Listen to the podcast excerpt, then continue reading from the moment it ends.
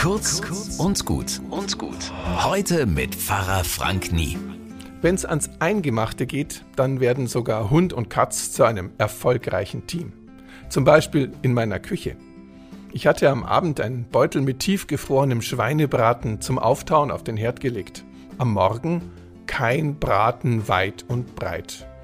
Der Beutel lag zerknabbert auf dem Fußboden und drumrum glänzten die Küchenfliesen verdächtig blank geschleckt wie neu. Was hab ich mich geärgert? Meinen empörten Blicken wichen Hund und Katz gekonnt aus. Und als ob ich den Braten nicht gerochen hätte, beide stürzten sich überhaupt nicht wie sonst auf ihre Frühstücksnäpfe.